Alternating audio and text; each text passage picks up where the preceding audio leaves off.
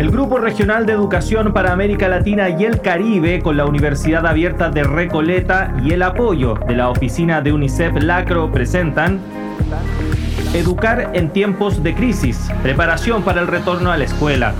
Curso que aborda el desafío del retorno a clases presenciales para las comunidades educativas. Conduce la periodista Muriel Rivero.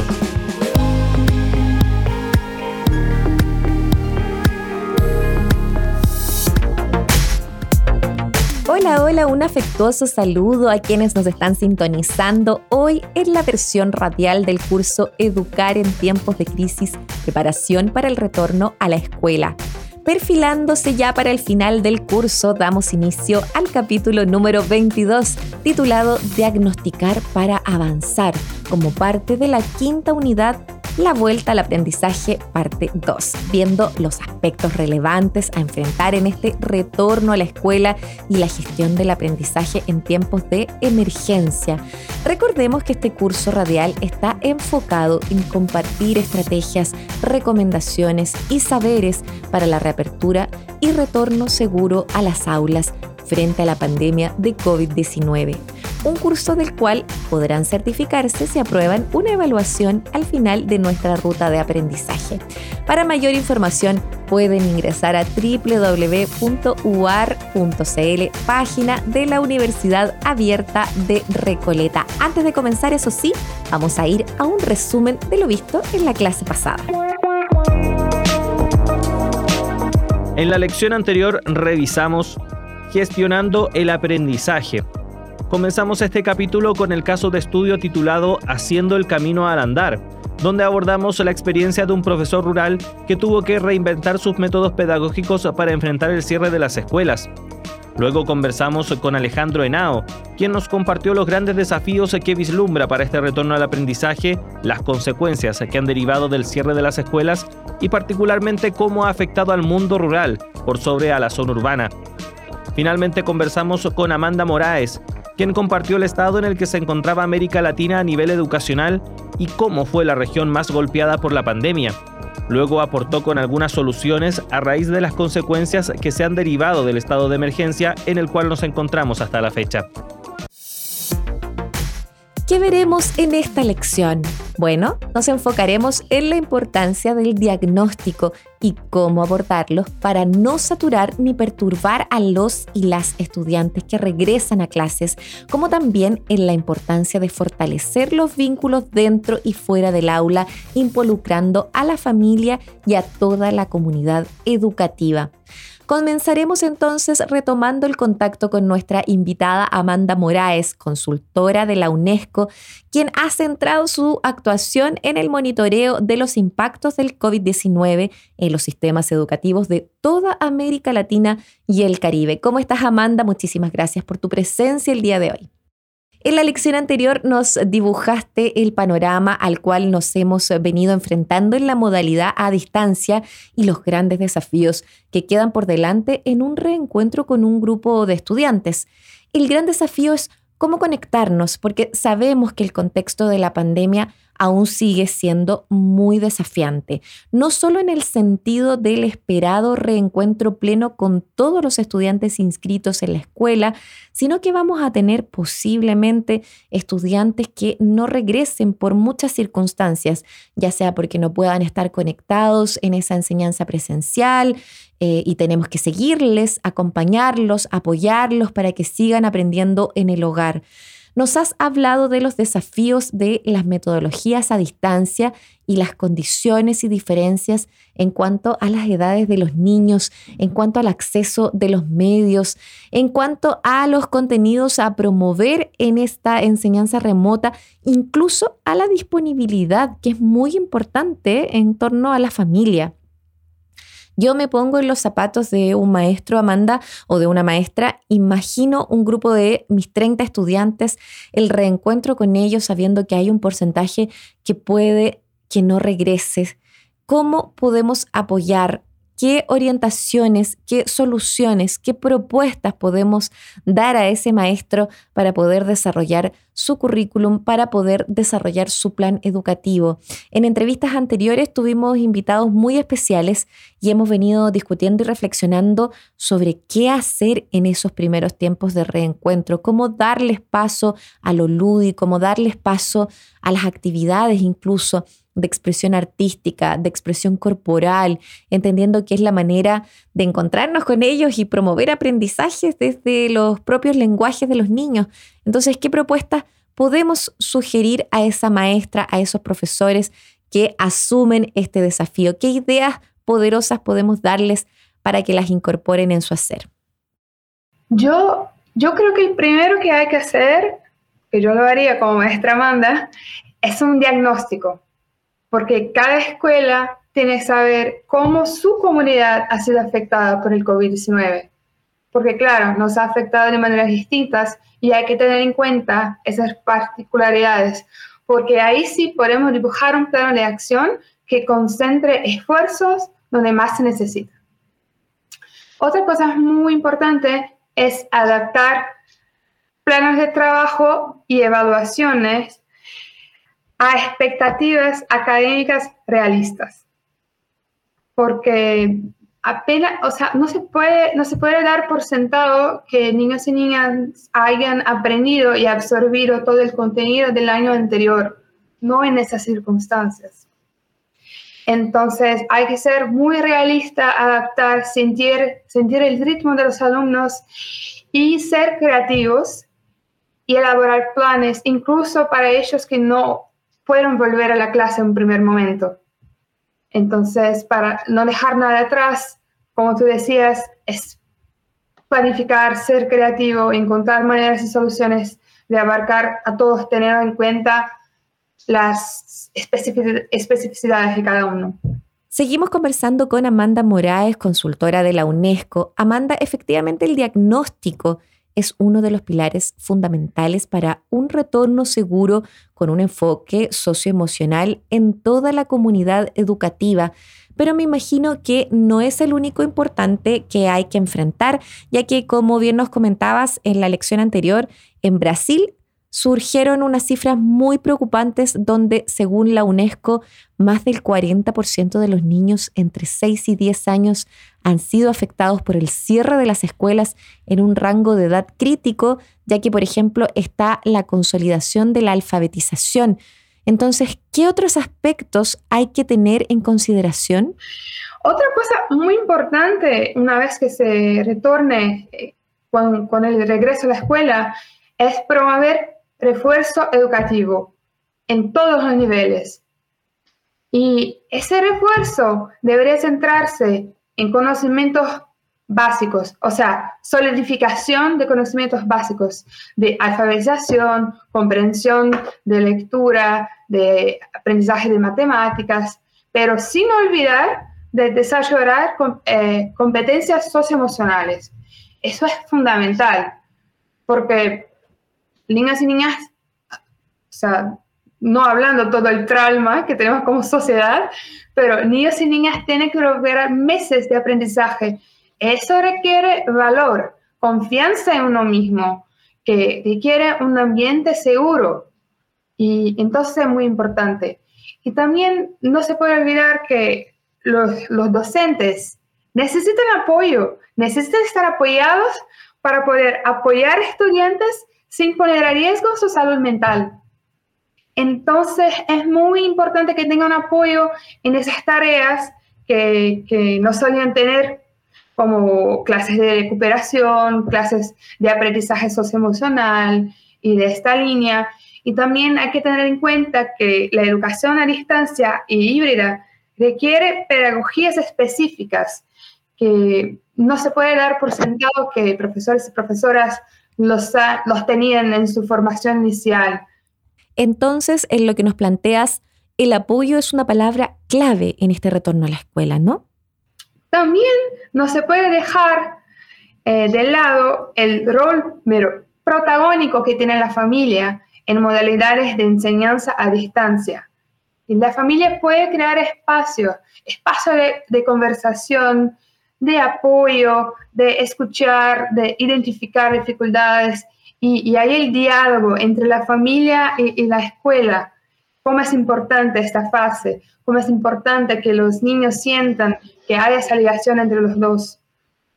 Y bueno, algunas sugestiones que se podrían poner ahí, como maestra Amanda, serían como crear un sistema quizás de monitoreo para tener en cuenta a los alumnos que aún no han regresado a la escuela y tener una especie de alerta temprano para que eso no se convierta en un abandono escolar y ahí establecer estrategias de cómo, de cómo lidar con ese tipo de situaciones.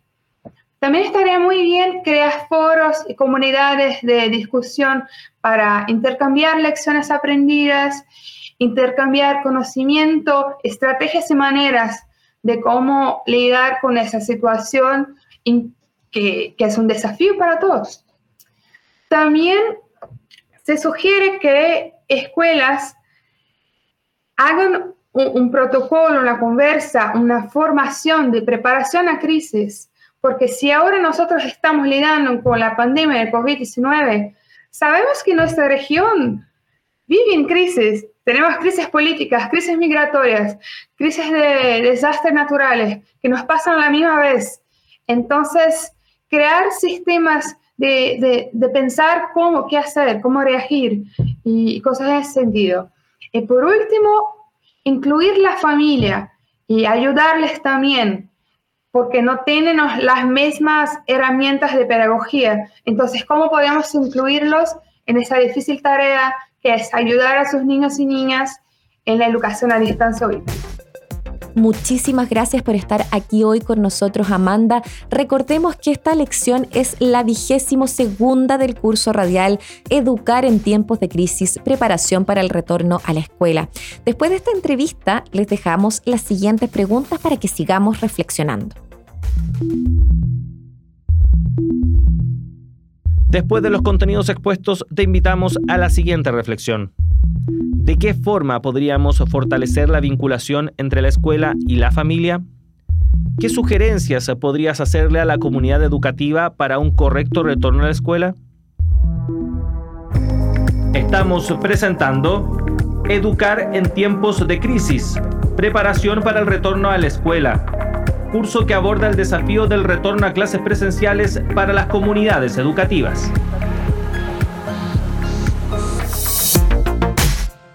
Iniciamos este segundo y último bloque de contenidos de la lección número 22, llamada Diagnosticar para Avanzar, de nuestro curso radial Educar en tiempos de crisis, preparación para el retorno a la escuela retomamos contacto con Alejandro Henao, coordinador de proyectos de COSCU, líder pedagógico en la creación e implementación de ese curso que se llama Creando Aula en alianza con el Grupo Regional de Educación para América Latina y el Caribe.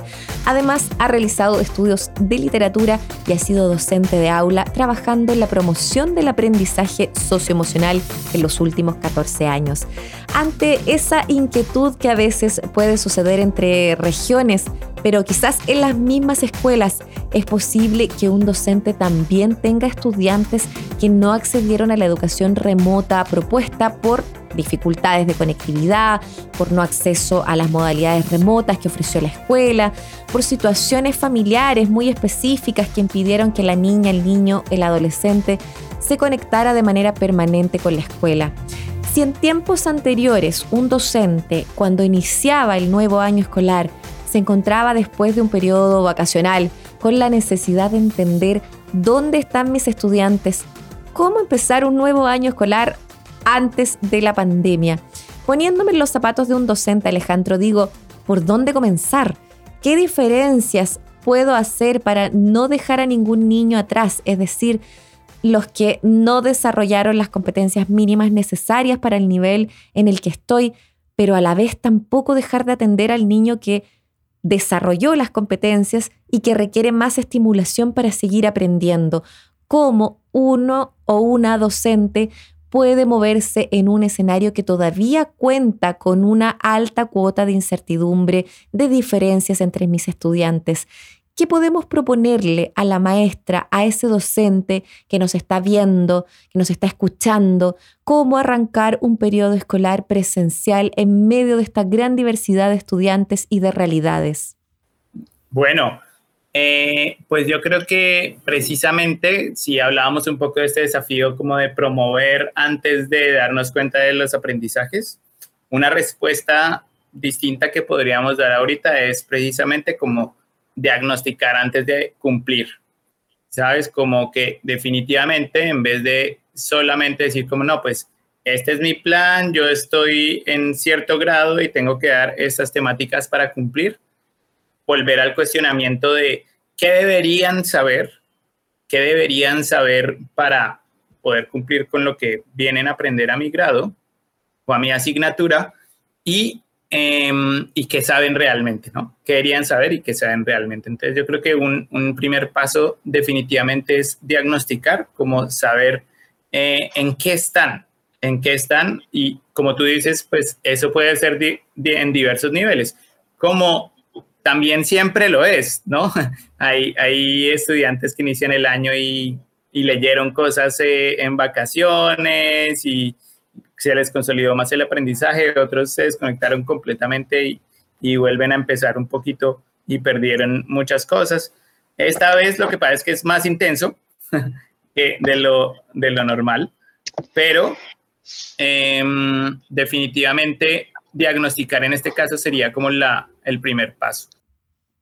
Alejandro, en ese diagnosticar que es fundamental y sabemos que es un primer paso necesario antes de montarnos a planificar y preparar experiencias de aprendizaje, me surge la duda sobre cómo hacer ese diagnóstico, porque comenzar la escuela en esos primeros días donde hay temor, angustia, preocupación y estar frente a unas estrategias de diagnóstico, ¿cuáles serían las mejores? Porque pienso, por ejemplo, en una prueba escrita que puede ser un instrumento regularmente utilizado para un diagnóstico, una prueba para ver en qué nivel están los estudiantes, pero una prueba escrita, ¿qué tan recomendable sería, no? ¿Qué otras estrategias podríamos utilizar para iniciar un diagnóstico que también sea amable con las y los estudiantes, que les invite a hacer, a compartir lo que han desarrollado, lo que conocen, lo que quieren de su experiencia educativa?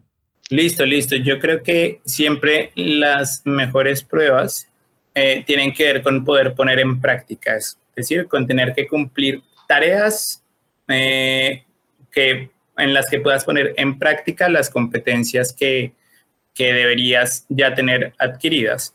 Creo que el enfoque basado en tareas, eh, que se puede buscar así en internet, leer sobre esto, el enfoque basado en tareas es muy útil para estas pruebas diagnósticas porque entonces concentra no solo en los conocimientos, sino realmente en las competencias que pueden tener. ¿Nos podrías dar un ejemplo de lo que nos acabas de compartir? Digamos que yo sé que mm, en mi nivel de lectoescritura, ¿cierto? Eh, deberían poder ya escribir sobre cosas cotidianas de su vida. Y eh, yo estoy también, como ustedes ya lo han visto, pensando en este tema socioemocional, de pensar traer eso nuevamente al aula.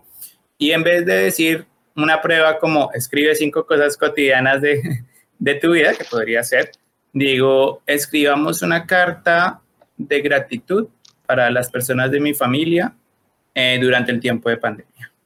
¿Sí? Entonces, claro, tú ya, además de que metes el enfoque socioemocional y no preguntas, no solamente preguntas por los conocimientos, preguntas por que logren algo con esos conocimientos, ¿cierto? Ese es, el enfoque basado en, tareas. Entonces, al, al, poner tú en práctica los conocimientos que, que debían tener adquiridos, te puedes dar cuenta como, uy, acá sí sabían o no sabían o les faltaba, eh, y ahí darme cuenta pues qué, qué plan de acción debo tomar.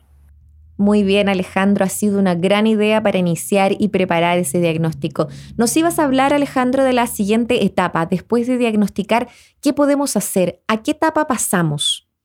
Ahí viene lo duro, ahí viene lo duro porque entonces vienen estas disparidades, ¿no? Como personas que sí saben, tienen los conocimientos, personas que no, todos los niveles intermedios entre esas dos posiciones, ¿cierto?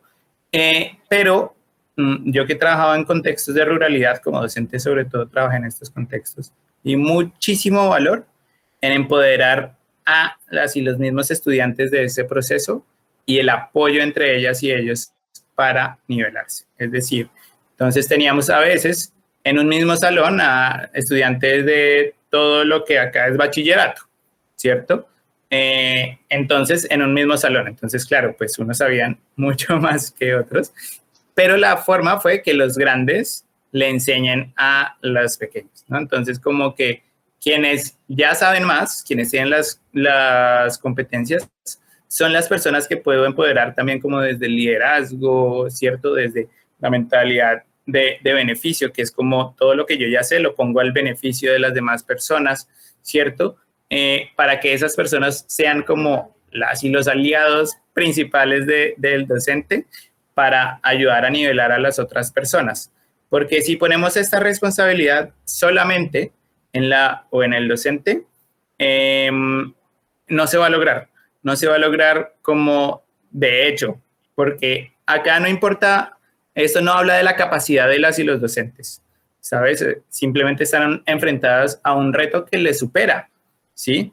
Entonces, en, el, en la misma aula podemos generar esas alianzas para ayudarnos, pero por fuera del aula también tenemos que empezar a pensar en cosas, por lo que, pues, ser parte de este sistema eh, tiene que ver con acciones no solamente en el aula.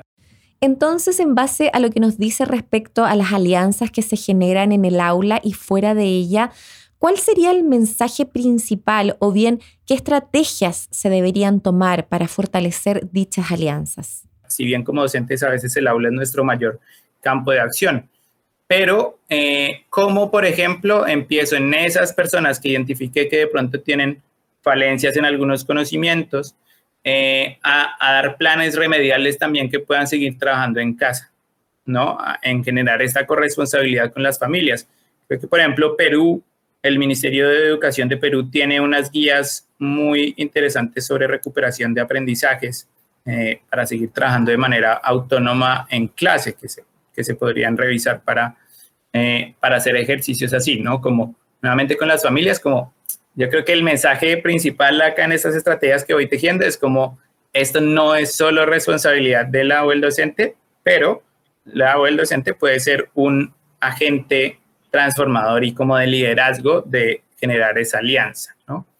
Y, y eso me lleva a un último punto, que es como institucionalmente en la escuela, creo que esto debe pasar idealmente de manera más articulada, no solo como que cada docente eh, esté, esté viendo cómo lo hace en su asignatura o con su aula específicamente, sino, por ejemplo, institución, administrativos, ¿cómo nos pensamos eh, el plan de estudios? Agradecemos nuevamente a Alejandro Henao por esta conversación y también su atención y audiencia, queridas y queridos estudiantes. A continuación les vamos a dejar las siguientes preguntas para activar lo que hemos aprendido.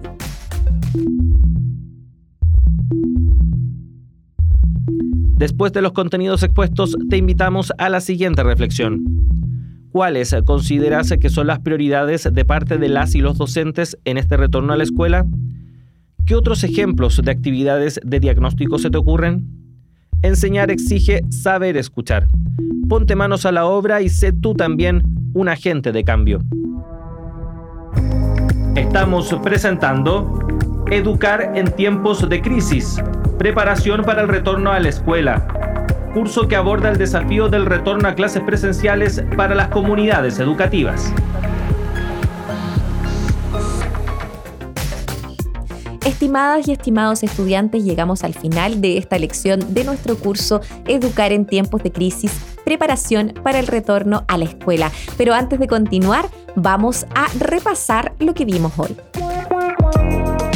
Diagnosticar para avanzar retomamos la conversación con Amanda Moraes, donde hablamos sobre la importancia del diagnóstico cuando se efectúa el reencuentro en el aula, teniendo mucho cuidado con cómo se efectúa ese diagnóstico, ya que seguramente las y los estudiantes vendrán en un estado de estrés.